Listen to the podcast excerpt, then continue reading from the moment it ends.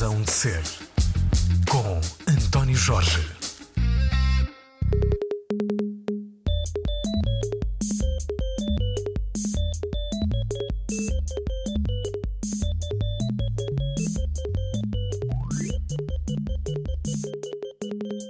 Muito bom dia, vou conversar hoje com Sérgio Agostinho, tem uh, em mãos um trabalho que eu julgo ser muito meritório e que merece ter uh, visibilidade, até porque nem sempre este tipo de trabalho tem a exposição mediática que provavelmente vocês queriam e uh, merecem. Estou a falar de uma cooperativa cultural que foi fundada em 2004 uh, e que existe, julgo eu, na aldeia de Coedo, no Conselho de Vila Real. E chama-se Peripécias Teatro. E o homem que está à minha frente é provavelmente o, o grande motor de tudo isto, ele já vai dizer a seguir. Chama-se Sérgio Agostinho. Obrigado, Sérgio, por vir ao Obrigado, estúdio da rádio. Obrigado. O que é esta aventura que eu disse que começou em 2004? É, é, esta é uma aventura que começou em 2004 e eu corrigindo, porque a verdade é que eu não sou. A verdade é que tem que vir ao de cima é, sempre. Sempre, e eu não sou o mentor, porque eu até me sinto sozinho aqui, porque é, como muito poderia ser uma espécie de, de, de porta-voz, de, porta de, coordenador, de, de homem não, que dá de cara. Porque eu não, não, nem sequer sou o arquiteto deste projeto. Quem foi o arquiteto? Ou como foi é que surgiu coletivo. este projeto? É, exatamente. Começou em 2004, porque hum, ao meu lado tinha. Uh, ao meu lado éramos três, era um grupo de três atores, três intérpretes: uh, Angel Fragua, Noélia Domingas e eu próprio, portanto, eles dois espanhóis e eu português. Nós conhecemos em Madrid. Uh, entretanto, cruzámos-nos profissionalmente em Madrid e aqui em Portugal. Um, e entendemos que tínhamos uma grande afinidade como pessoas, né? como, amigos, uh, e também uma grande paixão por teatro. E dentro dessa paixão partilhávamos muitas uh, muitos princípios, muitos anseios, uh, muitas inquietações e muitas ambições, e ambições claro. estéticas, artísticas, sociais. Um... É, temos que começar a decompor isso tudo. Já temos Sim. aí tanta informação que temos que decompor, eh, se calhar, com alguma Sim. calma, cada Sim. um dos nacos de informação uh -huh. que o Sérgio foi aqui dentando. Para já, como é que foi uh, uh, que aconteceu esse momento de, de encontro, em, neste caso em Madrid? Enfim, podia ter sido noutro lugar qualquer, mas foi em Madrid Porquê? Sim, Como? Eu fui bolseiro Erasmus, uh, estava a estudar na, na Escola Superior de Teatro e Cinema, em Lisboa, e com um amigo fomos para Madrid, para a Real Escola Superior de Arte Dramático. Uh, estive lá seis meses. Uh, e foi lá que conheci a Noélia Domingas, que estudava uh, nessa escola, e ela, por sua vez, conhecia o Angel Fragua, que estudava numa outra escola, mas eles os dois já tinham trabalhado juntos. Fomos-nos cruzando em, em, projetos lá em Espanha, em Madrid e, sobretudo, cá em Portugal. Em, no final de 99, 2000, a Noélia Domingas e eu viemos para, estávamos em Madrid e uhum. viemos para Portugal uh, para iniciar um projeto que se chamava Jangada Teatro, que é uma companhia que ainda hoje existe. No Val de Souza. Exatamente em Lousada. Exatamente. Uh, e nós uh, estivemos aí uh, três anos. Nesses três anos tivemos a oportunidade de trabalhar eu e a Noélia Domingas e depois com uma coprodução da companhia do Angel Fragua que veio fazer uma coprodução com a Jangada Teatro aí começou o nosso cruzamento, né? como, uh, como companheiros de trabalho. E do ponto de vista estético, hum. de ambição, o que é que vos identifica? O que é, qual é a vossa cola? Éramos intérpretes que também ansiavam ser os criadores dos próprios espetáculos. Uhum. Né? Exatamente por partilharmos uma forma de fazer. E esta forma de fazer tinha muito que ver com, com o humor. Nós gostávamos muito de rir, uh, eh, gostávamos, somos muito irónicos. Quem, é, quem é que não gosta? Uh, e, e gostávamos de fazer, de rir também. E isso era uma cola, era uma cola muito forte. Foi a primeira. Foi uma super cola a três que nos atraiu. Sim. Uma super cola a três de riso. Exatamente. Mas eh, o que acontecia na jangada é que havia o, duas gerações. Né? Havíamos Você, nós mais jovens mais e depois havia sim. pessoal mais, eh, mais velho de outra, de outra geração. Uh, e entendemos-nos muito bem, mas houve um momento em que já vimos que hum, se calhar já não, não, já não estava a casar muito bem. Então, em 2000 e, final de 2003, um, nós decidimos que pronto, era, era o momento de avançarem para outro, Exatamente, para outro, outro pedaço da história. A jangada ficou com as outras pessoas e nós uh, continuamos com outra, outro projeto, a Peripécia Teatro. Uh, tínhamos muita vontade de fazer uh, um teatro mais físico, um teatro ligado muito à, à, técnica da máscara, mas ao mesmo tempo falar de temas muito fortes, um, que nos movessem não é, aos três. Um, e então? E então o que aconteceu foi que o nosso primeiro espetáculo, como éramos uh, uma companhia uh, ibérica, portanto com dois atores espanhóis e um português, entendemos que devíamos tomar isso como uh, um dado fundamental e fazer um espetáculo que abordasse a história comum de Portugal e Espanha. E assim nasceu o espetáculo Ibéria, a louca história de uma península.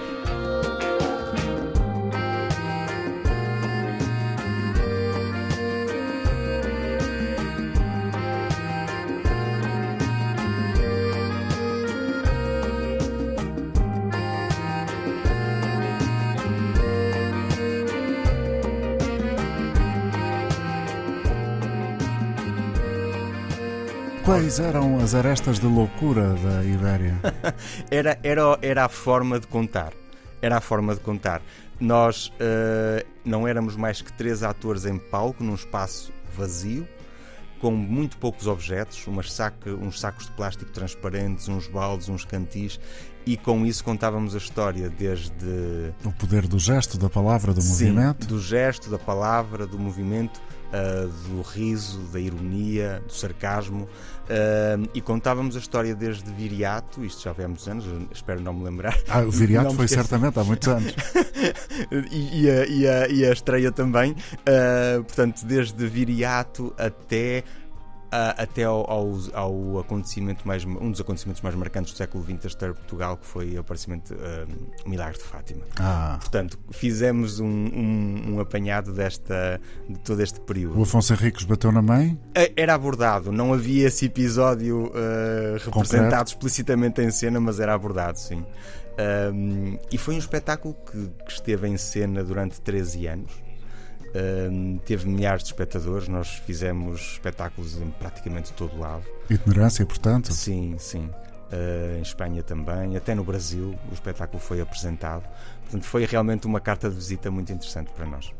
E uh, a peripécia tem essa vertente de querer juntar estou a imaginar, a querer juntar aspectos da cultura muito particular de Portugal e aspectos muito particulares da cultura de Espanha, ou essa é uma ambição que não passa? É uma ambição, sim, é uma ambição transversal ao trabalho que nós fazemos. É, como é que decidiu ir para esta área? Teatro? Sim, como é que... Foi natural porque o meu pai, uh, o Faria Martins, já fazia teatro amador. Eu, quando nasci, ele já fazia teatro amador. E eu. E onde? Uh, no Teatro Construção, em Joane. Ok. Uh, no Conselho de Nova de Famalicão. Um, Onde há muita tradição. Sim, e começou logo antes até do 25 de Abril, um movimento muito forte. Depois do 25 de Abril, ainda, ainda mais consistente.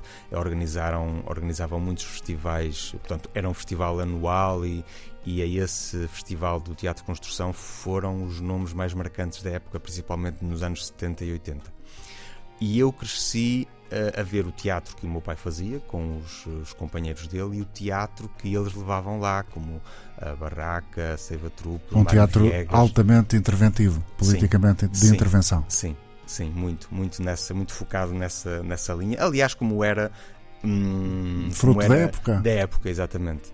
Um, e a partir daí eu comecei também a fazer teatro amador, uh, comecei como músico, não era, eu comecei com com, com aproximadamente 9, 10 anos, por aí. Uh, e então fui crescendo sempre a ver, a fazer teatro. E quando chegou ao momento de decidir a vida profissional, eu queria ser eh, biólogo, queria ser cientista, mas, mas na altura uh, comecei a fazer teatro depois noutros, noutro, noutras companhias e a biologia teve ficado para trás um bocado. Uh, sim, uh, achei que era interessante também a via artística, experimentei, concorri e depois acabei por entrar na Escola Superior de Teatro e Cinema. Quais são os vossos temas de eleição? São possíveis de identificar? Uh, nós vamos vivendo passo a passo, refletindo sobre o mundo exterior e, e, nosso mundo interior também, e vamos escolhendo os temas a partir disso. Um, ambientais, existenciais, uh, sociais, familiares. E como é que se gera o tempo fazendo teatro numa aldeia que eu não sei se é muito grande, se é muito pequena, é como pequena. Coedo em Vila Real? Uh, no fundo, Coedo é, é a nossa sede, é a nossa casa, não é? É o lugar onde, onde trabalhamos no nosso dia a dia, mas depois nós saímos, não é? vamos para o Teatro de Vila Real, onde geralmente estreamos os nossos espetáculos. Onde depois... este dia 25 estrearam uh, uma peça? Sim, a Idade do Cacifo. Sim, Já vamos falar dela. Sim. Uh, portanto, e depois circulamos, que isso é uma característica forte da companhia, também circulamos por todo o lugar, não é que nos queira receber um, e, que nos, e que acredite no nosso trabalho uh, em Portugal e, e, e noutros, noutros, noutros Mas Coedo funciona apenas como uma sede, um é. lugar uh, simbólico? É, neste momento, não, não é simbólico, é mesmo uma sede onde uh, neste momento temos um, um polo de, de produção não é? e administração. Uh, neste momento é também serve para pequenas residências. Uh, tem uma pequena sala de ensaios e uma oficina de, de cenografia e adereços. E desde o ano passado temos um espaço, que é a Sala Peripécia, que está noutra aldeia, que fica a uns 4 km de Coedo, uh, que se chama Benagouro, e aí é um estúdio já maior, onde uh, neste momento é o nosso principal espaço de trabalho e criação artística. E porquê é que foram parar essas duas aldeias? Houve muitas escolas a fechar né, nessa altura e acho que é uma coisa que ainda continua. Escolas, escolas primárias, primárias sim. sim. Foram aproveitar as escolas primárias, sim, os e edifícios. Em, e em Coedo, exatamente, em Coedo é, é uma antiga escola primária. E nós fomos para lá em 2007 eh, muito a convite também do diretor, artist, do diretor eh, artístico e de programação do Teatro Vila Real, que gostou muito do nosso trabalho desde o início da companhia e nos desafiou a instalar-nos em, em, Vila Real. E então eh, esse espaço estava livre e foi para lá que começamos nós a, a desenvolver o nosso trabalho de uma forma cotidiana. Portanto, o nosso trabalho, o nosso espaço de encontro era nesse lugar. Ou seja, aquele trabalho das 9 às 5, não sendo necessariamente esse sim. horário, era sempre é, em exatamente, Coelho. Exatamente, sim.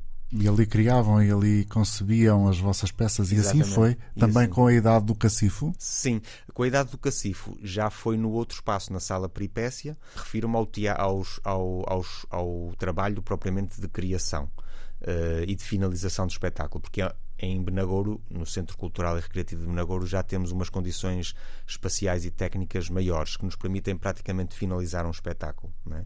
Ele sai de lá praticamente pronto, coisa que em Coedo não, não conseguíamos, porque o espaço era bastante mais pequeno.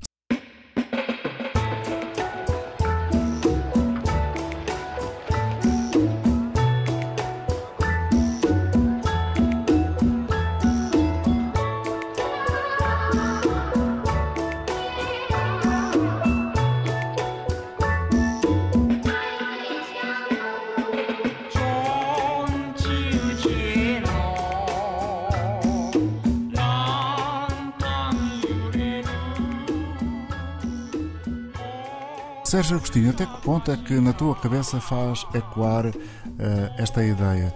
Isto pode parecer um bocadinho de loucos, quem nos estiver a ouvir uh, conversar sobre este tema e a imaginar uma pequena aldeia, não sei se perdida, mas distante no distrito, no Conselho, no, Conselho, no Conselho de Vila Real. Isto faz sentido para ti, evidentemente, mas admites o espanto. Há gente que se espanta com o vosso trabalho no vosso, sim. Eh, na vossa geografia de, sim, quer sim. de emoções, quer de, de, labor. É verdade, é verdade, porque hum, nós uh, sempre estivemos ligados a, a, a lugares descentralizados.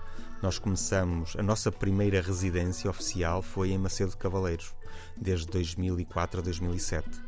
Um, e já aí, portanto, Macedo de Cavaleiros, no distrito de Bragança, também uma pequenina cidade, uh, e quando nós apresentávamos o nosso trabalho uh, em, em, vários lugares, uh, havia sempre este espanto, como dizes, de, de, como é que é possível uma companhia que está em Macedo de Cavaleiros fazer este tipo de trabalho. Quer dizer, quero dizer que era um trabalho. nós Arrojado, contemporâneo. Arrojado, arrojado, também com um, um nível de acabamento interpretativo bastante exigente e a verdade é que aceito, aceito que realmente não é muito comum que esse tipo de trabalho seja feito fora, fora de Lisboa ou do Porto ou de uma grande cidade e sempre, sempre houve, sempre notamos esse, essa, essa espécie de espanto, isso é verdade. E quando o espanto passa a ser uh, um pouco incómodo, aconteceu alguma vez? Ou seja, com o passar do tempo, ficarem com a sensação de que ainda temos que sim, aceitar uh, sim. este espanto? Uh, sim, uh, não devíamos aceitar, ou seja, devemos lutar para que não seja assim. Hum, mas realmente isso até às vezes vai contra nós.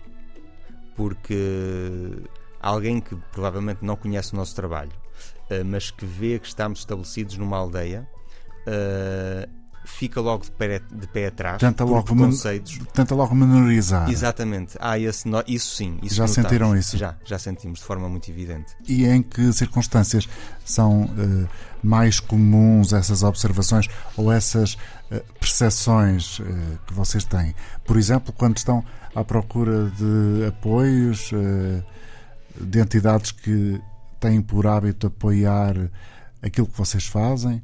Ou não, uh, ou não tanto isso? Institucionais, em termos institucionais, por exemplo, do Ministério da Cultura e das Artes, uh, em termos de critério, isso não tem sido, não tem sido mal avaliado porque tem coincidido que os programas de apoio também valorizam uh, um trabalho artístico de forma descentralizada e por aí não temos sentido uh, uma carga negativa. Um, mas eh, muitas vezes ao nível de entidades que programam, ou programadores, ou críticos, por exemplo, nós nunca tivemos uma crítica. Em 20 anos de trabalho nunca tivemos, nunca tivemos uma crítica. Em Portugal, e, em Espanha sim, em Espanha, Argentina sim. sim. no Brasil sim, mas aqui não. E as críticas uh, tinham que tom? Uh, nesses países? bom, um tom muito bom, sim, sempre. Uh, e, e em Portugal, infelizmente também provavelmente tem que ver com, com o estado o, em que está o jornalismo. E o nosso Portanto, roteiro ninguém... também é muito diminuto. Eh, sim, provavelmente, e ninguém, o jornalista provavelmente não tem meios para se deslocar a Macedo de Cavaleiros ou a Vila Real para ver um espetáculo e depois fazer uma crítica, mas a verdade é que também já estivemos no Teatro Nacional hum, com três espetáculos diferentes e mesmo assim no Teatro Nacional da Maria II e mesmo assim não houve nunca uma, um jornalista que fosse ver e tecer uma crítica. Ou no Porto, na, na zona, no, na, portanto, no Grande Porto já, já estivemos mais do que uma vez, né? e duas, e isso também nunca aconteceu. Estamos a falar com Sérgio Agostinho, que é o porta-voz, é a expressão que ele escolheu da Peripécia Teatro, que a partir de Vila Real eh, faz teatro, eh, convoca as pessoas a assistirem a criações artísticas que expõe a pensar também ou, sobretudo, a divertirem-se, a rir-se? É tudo isso. Uh, o teatro, nós acreditamos na companhia, sempre foi, sempre acreditamos nisso, que o teatro é, é uma arte muito capaz de de abrir consciências, é um espelho da realidade e sempre foi assim, isso não é nada novo ao longo da história, nos os grandes dramaturgos. O público também tem que se divertir, ou seja, são momentos. Uh, ir, a, ir a um espetáculo de teatro, para mim, é, é divertir. Há muitas formas de nos divertirmos, não, não tem que ser apenas o riso e o riso fácil, não. Uh, nós. Uh, tentamos que os espetáculos sejam divertidos, entretidos, mas ao mesmo tempo que de repente há um clique que te faz pensar, há uma imagem que te faz uh, bater o coração mais forte e, e, isso também te faz pensar. Portanto, acho que é um, é um espaço, um teatro, uma sala de espetáculos, é um espaço um, por excelência capaz de transformar pessoas. E eu acredito que uh, um que espetáculo. Acontece. Sim, e, e aqueles espetáculos que verdadeir, verdadeiramente valem a pena são os espetáculos que te transformam, que, hum. que o espectador não sai da sala da mesma maneira que entrou. Eu estou a ser preconceituoso quando digo que no interior, se calhar, ainda é preciso recorrer muitas vezes ao riso fácil para uh, seduzir as pessoas para o teatro? um bocado, porque a nossa experiência uh, é certo, é certo que o nosso público não é um público massificado. Uh, nós circulamos por todo o país e muito no interior também, portanto, desde norte a sul, e existe, exige um, existe um público exigente uh, no interior também. Sabes explicar isso?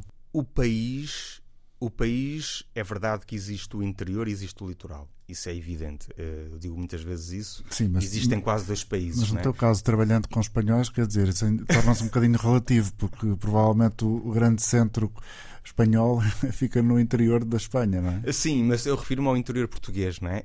No caso de Portugal, existe, existe claramente dois mundos diferentes, que é o interior e o, e, e o litoral. São realidades sociais diferentes. Mas, é, mas a verdade também é que nós, quando pensamos no interior, uh, as pessoas do interior não são todas um, iguais. Uh, iguais, não é?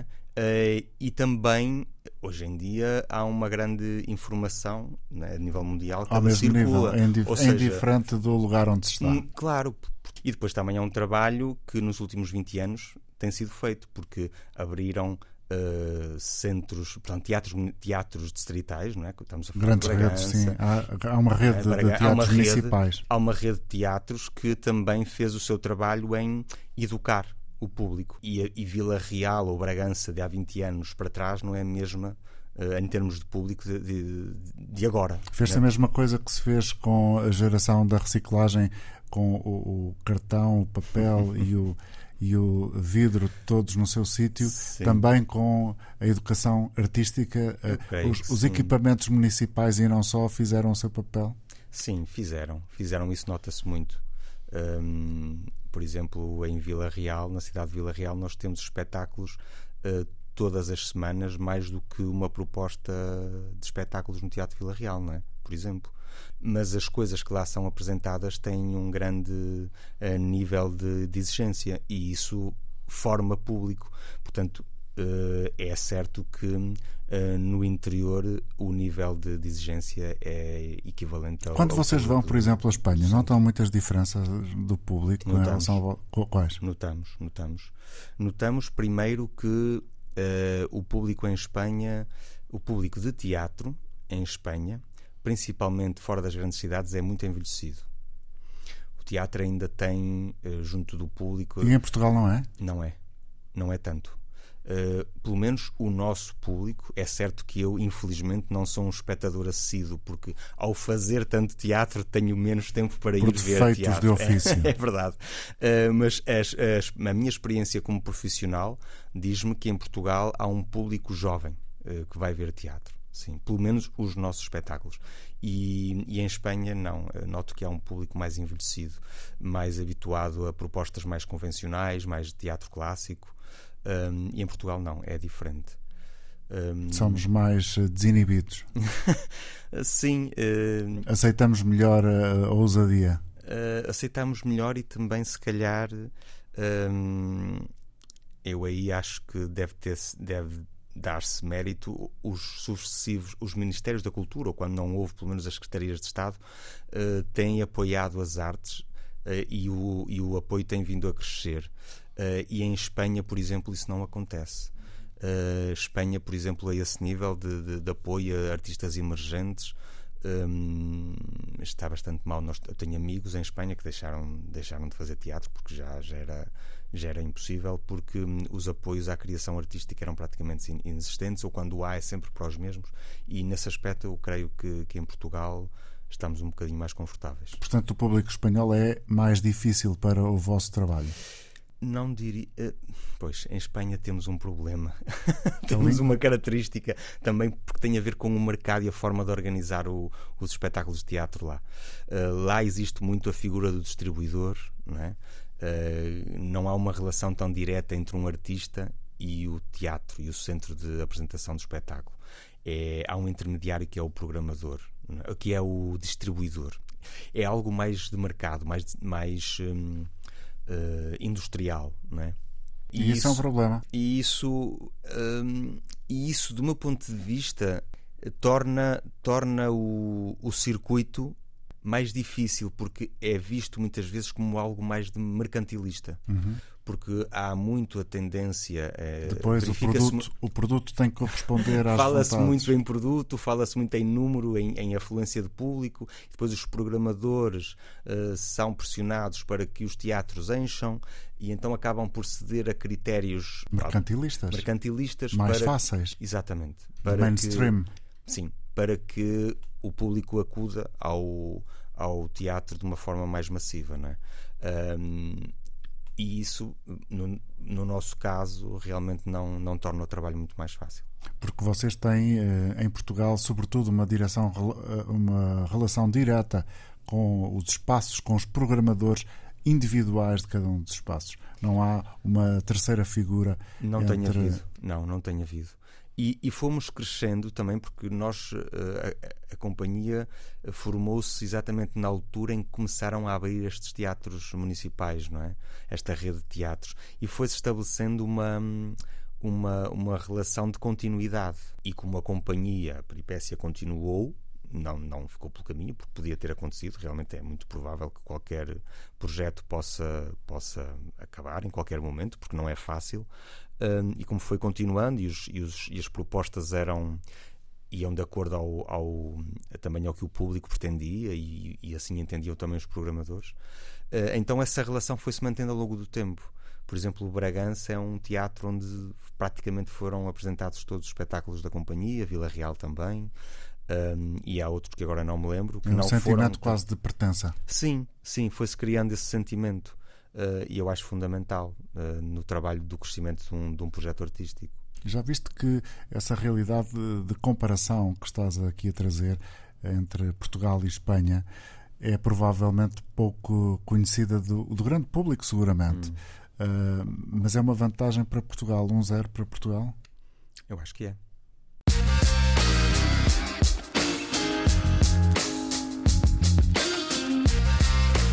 Razão de ser com António Jorge.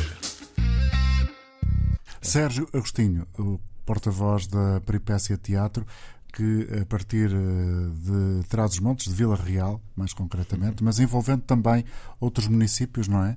Porque é que há este envolvimento municipal eh, neste projeto? Como é que ele se concretiza? Ele concretiza-se do nosso anseio, que sempre foi uh, evidente desde o nosso, do nosso início, em uh, ir de encontro a muitos públicos, a todo o tipo de público e a, e a vários lugares. Um, e era fundamental para nós, porque há uma coisa muito difícil que é trabalhar no interior, que é o financiamento às artes, ou neste caso ao teatro, uh, a nível do interior. Não é fácil. é muito difícil até, porque são, são regiões que sofrem da desertificação, há menos dinheiro, uh, o dinheiro é, é, é, é, é emprego em coisas básicas, como por exemplo uh, o saneamento ou água potável. A nossa aldeia, em Coedo, está agora a ser uh, equipada com, uh, com infraestrutura de, de saneamento. Ah, da revolução nas ruas. Não é? E então há coisas que preocupam mais os municípios uh, e os políticos, e com, e com alguma legitimidade, não é? E então as verbas que são alocadas à cultura passam sempre para segundo plano e em lugares onde esse dinheiro não é não é não é muito então ainda é mais difícil um, e então para nós aliando estas duas necessidades que é chegar ao público e ter financiamento para desenvolver o trabalho artístico então fizemos eh, ao longo do tempo estas parcerias por exemplo com Sabrosa que é também um município que, que nos apoia já de forma contínua já desde 2012 13 por aí. A Bragança, Macedo Cavaleiros também o foi, a Vila Real, desde logo, um, até Arcos de Valdevez, mais no Minho. Portanto, todo, todo este trabalho de continuidade é fundamental para que nós também tenhamos um colchão uh, de apoio uh, local, né, se quisermos chamar assim, que nos permita uh, existir, existir né, e planificar uh, o nosso trabalho e o orçamento para, para os projetos artísticos que, que, temos em mente. Esta relação com as câmaras municipais tem muito a ver com as pessoas que estão lá, ou seja, tem a ver com os presidentes de Câmara ou com os vereadores da cultura, ou isso é indiferente para uh, encontrar pontos de apoio e estabelecer parcerias e uh, não é importante. As pessoas as pessoas são importantes independentemente de serem de terem os cargos políticos ou cargos técnicos um, a sensibilidade de quem está a gerir uh, ou um espaço cultural ou a política cultural de um, de um município é, é, importante essa sensibilidade. Vocês terminaram no ano passado um ciclo, um programa chamado Terra, Arte, o Homem no Meio. O que é que foi isto, Sérgio Agostinho? Foi um ciclo de, de programação e de criação artística. Começou em 2018 né? E acabou ano passado, onde tentávamos de uma forma transversal incluir tudo isso. Portanto, a Terra, no seu sentido de pertença a um local e também no sentido da Terra, do planeta, né? de, de, de, nós também pertencermos a um planeta, né? não podemos esquecer isso. Uh, terra, arte, né? Uh, o que é que a arte como é que a arte se pode relacionar com essa temática da terra, de um local e também de, em termos de, de pertença a uma comunidade, a um planeta. E o homem como ponto E o homem no meio. Ambas. Como é que o homem lida com isto, não é? Uh, e então uh, esse, esse programa tentava ligar tudo isto através de, de criações artísticas, não é? Uh, por exemplo, nós começamos esse ciclo com uh, uma criação que se chamava La Tortilha de mi Madre, que abordava a relação uh, de uma pessoa com um lugar em desertificação, que vivia num lugar praticamente uh, deserto. E, e, qual era a relação dessa pessoa e dessa pessoa que, liga, que estava muito ligada aos livros e à arte e ao mesmo tempo não encontrava essa partilha com as pessoas que o rodeavam, que a rodeavam, e ao mesmo tempo abordávamos a questão do envelhecimento o, porque é uma questão também muito importante hoje em dia e principalmente na, na, na região onde estamos. Não é? Uh, com essa criação nós tentamos isso, uh, refletir sobre isso e depois com Iceberg, no ano seguinte, Iceberg, uh, ou o último espetáculo, era o título desta criação, onde abordávamos a questão das alterações climáticas e também da implicação das, dessas alterações nas migrações humanas porque nós não, associa, não costumamos associar uma coisa à outra. E, Mas são muito dependentes. Sim, e associadas. Portanto, uh, muitos dos conflitos uh, de hoje em dia e de há uns anos atrás tinham que ver uh, com, por exemplo, a escassez de água. Então, quando não há água, há conflito. Uh, e quando há conflito começam as guerras e depois as guerras uh, provocam as, os refugiados e as migrações não é? Uh, e tudo isto tem que ver tem muito que ver também com, com as alterações climáticas há países que vão desaparecer portanto vai já começam a haver migrantes climáticos não é já há muito tempo um, e essa foi outra das coisas que quisemos abordar através da criação artística não é? E depois outras. Em 2020 abordamos a questão das aves necrófagas, que, que, são aquelas espécies que toda a gente fala mal e tem má impressão, não é? Os abutres que só, só se aproveitam do, dos outros e na realidade eles fazem um trabalho nos ecossistemas absolutamente brilhante e essencial e nós quisemos abordar isso com uma associação, através do convite de uma associação que é a Palombar, que também está sediada em Vimioso, eh, que é uma associação fantástica que trabalham 20 cientistas. Que, fa que, fazem? Que fazem um trabalho de preservação do património rural e da preservação do ambiente. Eh, é, é, é uma, uma associação que está sediada em Vimioso, como disse, e de repente vou lá falar com eles e eles trabalham 20 cientistas a tempo inteiro naquela associação em Vimioso. É, é outra dessas coisas que eu próprio, eu próprio não estava à espera. Há bocado falávamos de que, como é que é possível projetos destes no interior e, e vou lá e vejo biólogos, engenheiros ambientais todos uh, a trabalhar nesta, nesta estrutura. E eles convidaram-nos para abordar esta temática, não é? E, e, e, ainda bem, porque foi um. um, um e foi uma primeira vez, desse ponto de vista, ou seja, ser o input exterior e não uh, interno para o uh, trabalho da companhia? Bonito, foi muito bonito porque, porque hum, sim, de certa forma isto foi uma espécie de encomenda, não é? Mas, mas essa, essa, esse, esse nome, que até soa um bocado mal, uma encomenda, não é? Foi logo, desvaneceu-se logo, porque era tão apaixonante o tema que nós assumimos-lo logo como nosso. Uh, foi muito bonito. Uh, foi muito bonito em todos os aspectos. Portanto, eles coproduziram o espetáculo, eles conseguiram financiamento, um financiamento importante para nós conseguirmos fazer este espetáculo.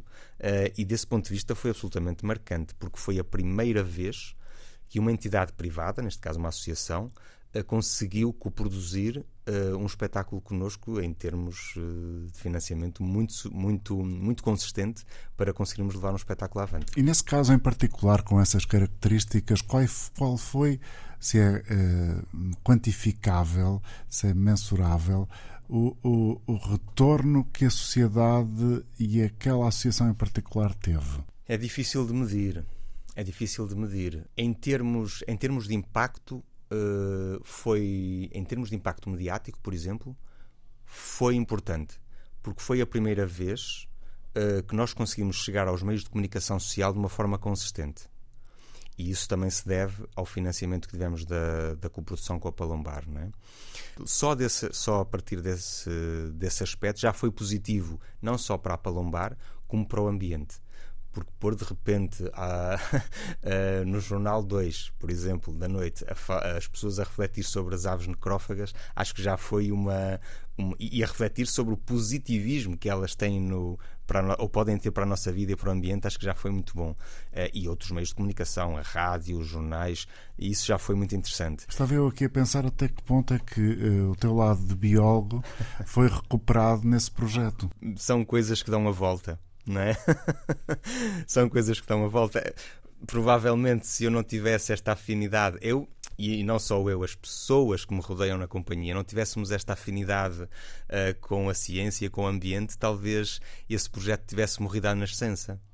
Mas não, mas não. Foi. Aliás, esse desafio que nos foi lançado da Palombar também foi. Isto é uma roda, não é? Foi. Entrou-lhes a eles na ideia porque eles assistiram ao Iceberg, o último espetáculo. Uhum. Que, é, que, abordava exatamente estas questões da, da, alteração climática, das, das alterações sim. climáticas e, da, e, da, e, e, através de um ponto de vista científico e artístico, não é? E isso também lhes abriu um, um horizonte. Inspirou-os. Exatamente. E eles depois lançaram-nos a bola a nós. Portanto, foi, foi muito bonito. Mas sim, se eu não tivesse, se eu não tivesse, se calhar, este, esta sensibilidade especial, esta paixão também pela ciência e pelo ambiente, provavelmente não, não, não, teria, não se teria concretizado esse projeto. A idade do cacifo é o quê?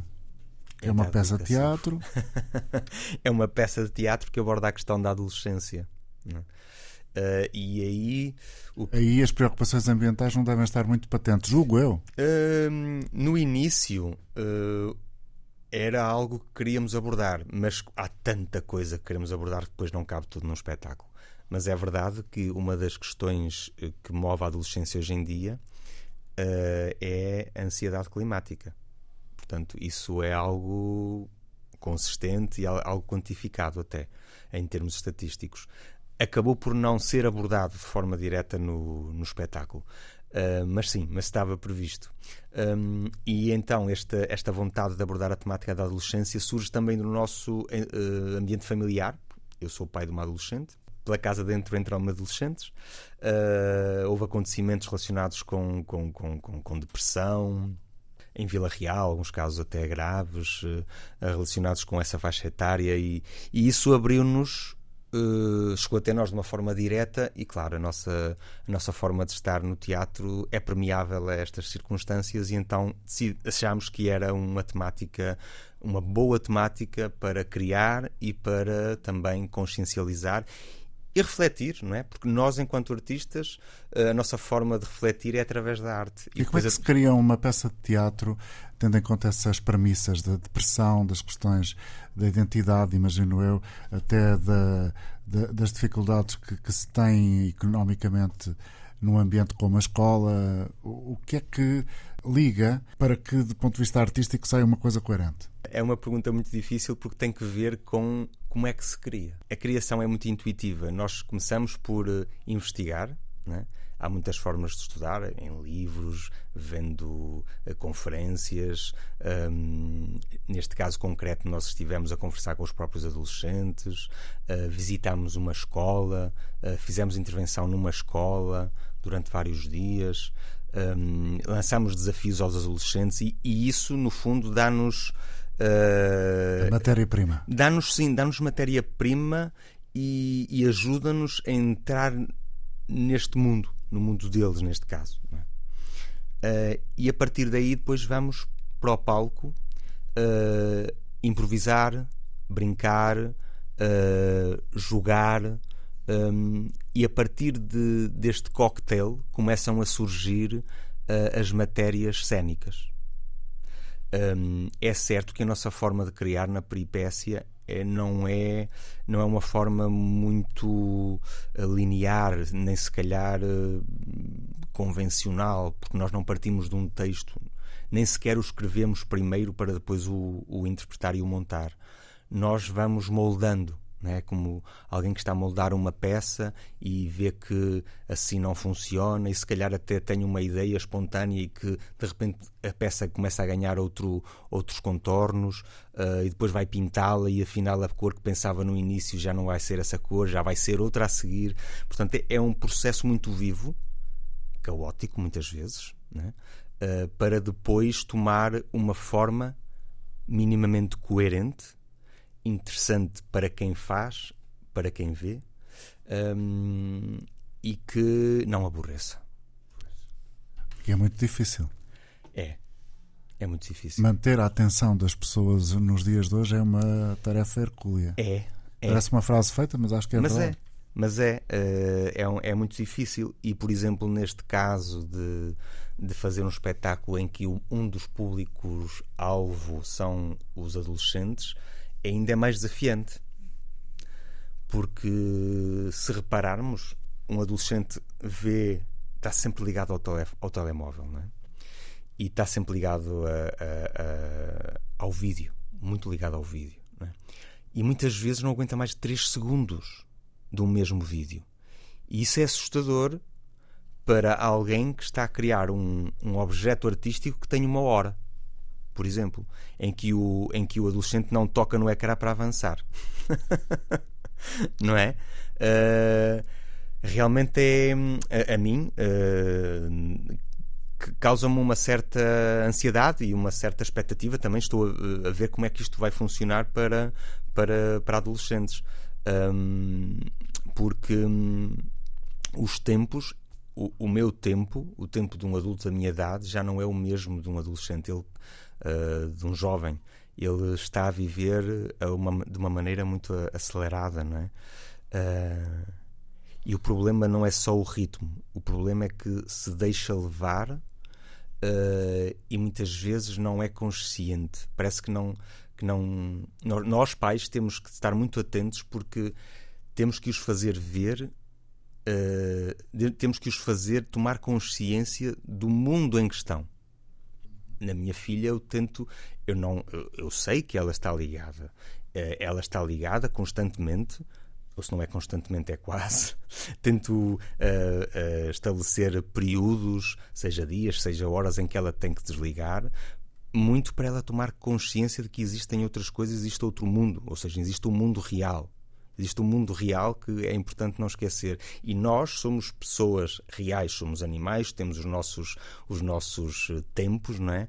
Uh, a nossa forma de pensar não, não deve ser completamente absorvida pelas mensagens instantâneas, vídeos instantâneos de 3 segundos.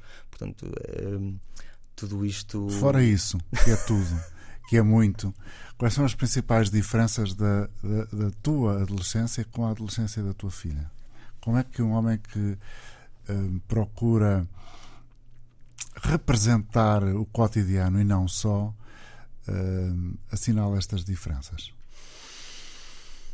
Hum, eu cresci uh, eu cresci longe de casa longe de casa quero dizer eu, fugi, eu fugia eu estava longe de casa horas seguidas é?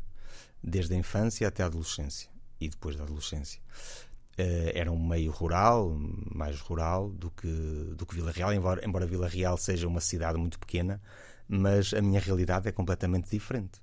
Uh, desde logo, a internet era uma coisa que eu nem sabia que ia existir. Uh, eu vivi, eu e as pessoas da minha geração viveram, viveram coisas muito mais concretas, tempos muito mais longos, temos se calhar mais paciência. Hoje em dia a minha filha, por exemplo, tem muito menos paciência né, do que eu do que eu tinha e, tem, e, e eu sou obrigado um, a exercitá-la na paciência. Um, sou obrigá-la. Eu, eu, vivi longe da publicidade. Né? Uh, e ela e, e, a geração dela vive com a publicidade já, uh, né? a carga publicitária, as marcas, uh, né? os, um telefone já não serve um telefone qualquer, já tem que ser um telefone de determinada marca, não é? Um, e então eu não vivi, uh, por exemplo, numa sociedade de consumo tal como é hoje. Uh, e, e, parece que tentar fazê-la tomar consciência disso é quase como lutar contra a maré, porque ela, ela e os companheiros dela estão a ir. Não é? Eu tenho que ensinar o beabá de porque é que nos supermercados se instalam as coisas mais uh, eh, um, lucrativas à altura dos olhos. Não é? E eu tenho que ensinar esse tipo de coisas. Uh, eu próprio tive que aprender uh, e, e, ensinar isso a uma criança, um adolescente, parece uma tarefa hercúlea, porque é como se é como se estivesses a ment... é como se é, parece que ela pensa que eu lhe estou a tentar enganar não é? Essa, essa realidade, que é a realidade efetiva de ser pai de alguém com essa idade, não é também a realidade de alguém que procura pelo teatro mudar qualquer coisa na sociedade? Desde logo. Desde logo. Uh, eu, em termos profissionais e artísticos, e, as pessoas que me rodeiam têm essa, têm essa vontade. Por exemplo, este projeto, A Idade do Cacifo, que é o nosso projeto mais recente, que aborda a temática da adolescente, da adolescência, a ideia, a, a ideia quem, quem nos deu de repente o ponto, o, o projeto, quem nos lançou de forma concreta esta, uh, este, este projeto foi a nossa produtora. É? Uh, a nossa produtora disse: Mas porquê é que vocês não, não abordam esta temática? É? E de repente, embora a coisa já estivesse vindo ao, ao, nosso encontro, não é? de uma forma muito direta, por aquilo que eu já expliquei aqui, de repente digo, ah, então, pois claro, tem que ser. E foi a pessoa que trabalha na produção e na administração é? que, que nos deu essa. E isto é só para ilustrar, ou para. Sim, para tentar ilustrar que um, o nosso obje... um dos nossos objetivos é esse, é, é tentar também, às vezes é como uma espécie de gota d'água no oceano, não é? Parece, mas, eh, mas não desistimos da ideia não desistimos da ideia de mudar alguma coisa na realidade que nos rodeia. Sérgio Agostinho, da Peripécia Teatro, na Razão de Ser da Antena 3. O que é que tu gostas de ler e de ouvir? Gostas de música? Não gostas de cinema? Não gostas? Gostas de teatro apenas? Quais são os teus hobbies de. Uh, adoro, adoro cinema, adoro cinema, adoro música. Facto, eu comecei. A minha primeira atividade artística foi música. Toquei em bandas eh, eh, uma ou duas bandas de, de rock, pop. Eh, muito da minha forma de estar no teatro vem da música. É? Eu muitas vezes comparo uh, a Peripécia a um grupo, a um, a um, coletivo de música. Porque a forma de, de, nos organizarmos e de criarmos tem muito que ver com, com estarmos em conjunto a compor, a fazer uns arranjos, a criar uma letra, não é? tem muito que ver com isso. Portanto, gosto muito de música já, já perdi já perdi a minha a minha já perdi a, a, a minha prática em, em, em, tocar porque eu gostava muito eu tocava guitarra tocava gaita de foles tocava uh, ainda toco se me esforçar de facto em alguns em alguns espetáculos ainda toco alguns instrumentos mas tenho que me esforçar muito porque fui perdendo a prática gosto muito desde a música clássica uh, a música antiga, portanto, até a música erudita de hoje em dia, a contemporânea, pop, rock. Gosto muito, sou capaz de ouvir um tema punk com, muita, com muito gosto. É? Um, e em relação ao cinema também, é uma arte que me apaixona. De facto, nós na Peripécia já fizemos duas longas metragens. Um, e, e há uma coisa também interessante na linguagem teatral da Peripécia Teatro que tem muito a ver com a linguagem narrativa do cinema. Eu, eu até diria que uh, a nossa influência narrativa tem mais que ver com o cinema do que com o teatro. Um, pelas cenas. Porquê? Porque, porque, porque nós gostamos por exemplo, nós trabalhamos muito o espaço vazio. Uh, o espaço vazio ou objetos vazios. Isto quer dizer o quê? Quer dizer que é um espaço neutro ou objetos que aparentemente são neutros ou não contam grande coisa e através do, do da fisicalidade da imaginação do ator, da criatividade do ator, nós conseguimos criar todo um universo em cena né, com esses recursos. Um, e então, o que é que isso permite? Permite que tu estás a ver, estás a imaginar uh, por exemplo, uma cena em que estão uns personagens a comer batatas e no segundo seguinte, ou na milésima segundo seguinte, está um pintor a pintar um quadro no, no meio de um campo de trigo. É? Portanto, esta, esta, isso, em termos tradicionais, em termos convencionais, isso é uma linguagem que só é possível no cinema. Uh, no teatro, tu tens, um, um, em, em, termos convencionais, é? em termos mais tradicionais, tens um, uns tempos e uns espaços diferentes. É? Tens um primeiro ato, falando em termos clássicos, tens um primeiro ato num espaço, depois outro segundo ato noutro espaço e o terceiro ato, se calhar, noutro espaço. A dificuldade da cenografia, não é? Sim, é, são termos, são coisas técnicas, não é? E, e nós uh, fomos muito beber a esta, esta coisa do cinema de passar de um plano para o outro uh, não através de grandes meios, mas através daquilo que é a capacidade e as ferramentas de um ator de de repente estar com uma atitude e no segundo seguinte estar com outra atitude e se calhar com outro personagem completamente diferente. Quantos são vocês na peripécia? Vocês têm uh, uma espécie de, de, escola aberta à comunidade ou são atores? Que, como é que vocês funcionam? Uh, gost... nós, não, nós trabalhamos de uma forma mais fechada. Nós, durante, durante 13 anos, fomos um mesmo núcleo de atores, né? que foram os fundadores. Eram três atores uh, e, dependendo do projeto, iam convidando, se calhar, um músico para tocar ao vivo, ou dois, Uh, ou então se calhar eram só dois atores e, e, um músico, ou um ator e, um, e dois. ia dependendo, não é? Mas o núcleo duro eram, eram sempre este, estes atores residentes. Tinha que ver com o próprio, a própria forma de estar na profissão né? e no teatro, e depois também para ser possível desenvolver esta linguagem, não é?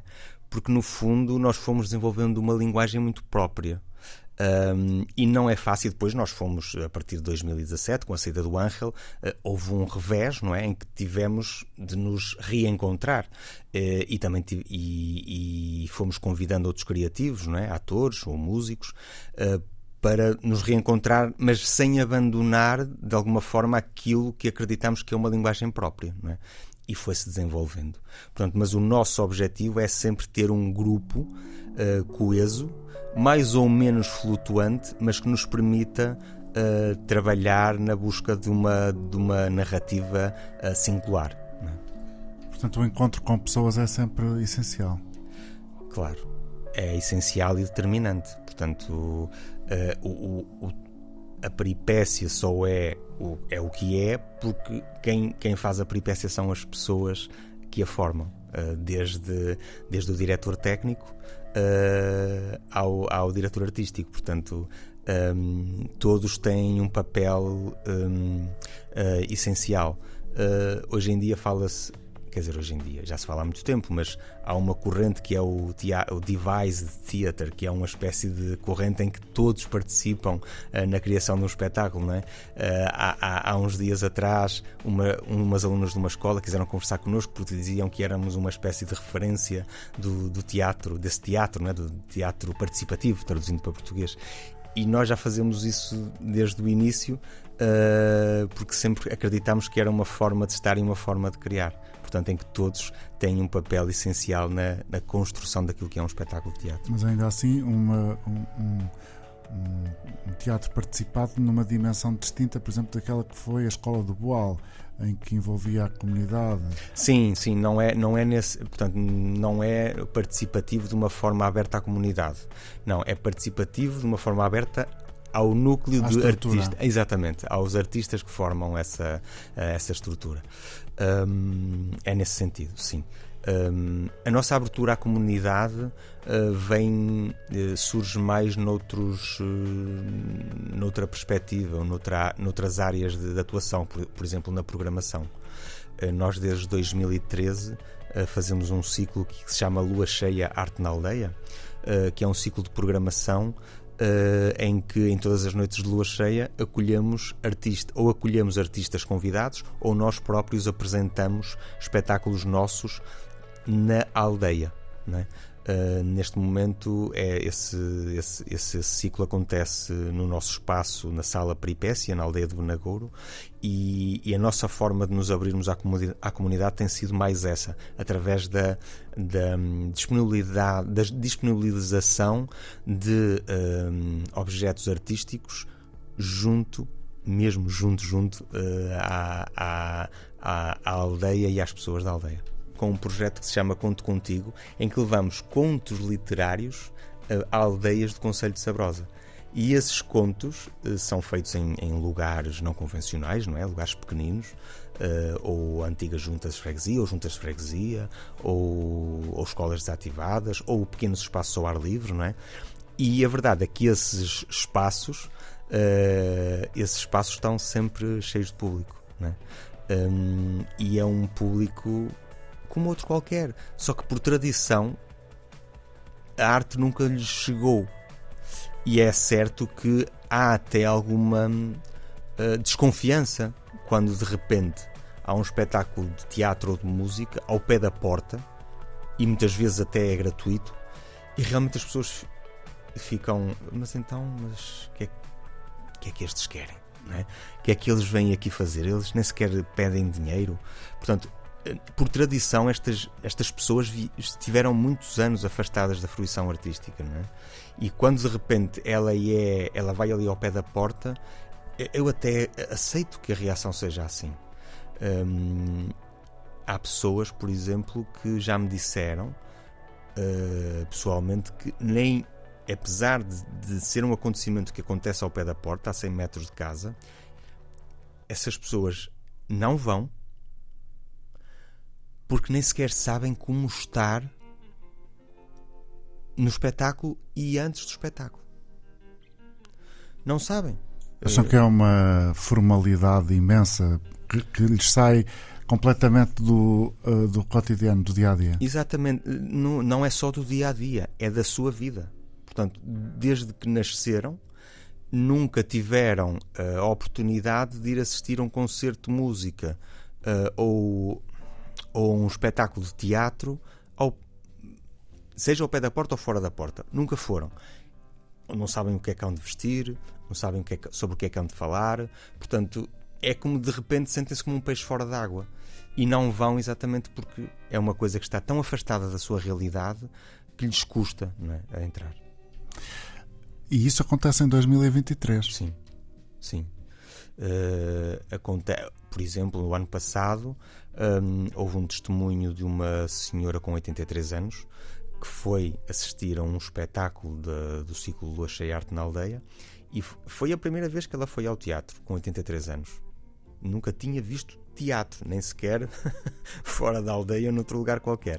Uh, nunca tinha ido. E foi, uh, até tinha dificuldades em, em se mover, uh, portanto tinha alguma mobilidade reduzida. Foi com, acompanhada por familiares e, e gostou Uh, mas claro, mas um, é muito ingrato porque as pessoas. Como nunca assistiram, nem sabem se gostam ou não, nem têm a certeza. E nem sabem se gostam ou não.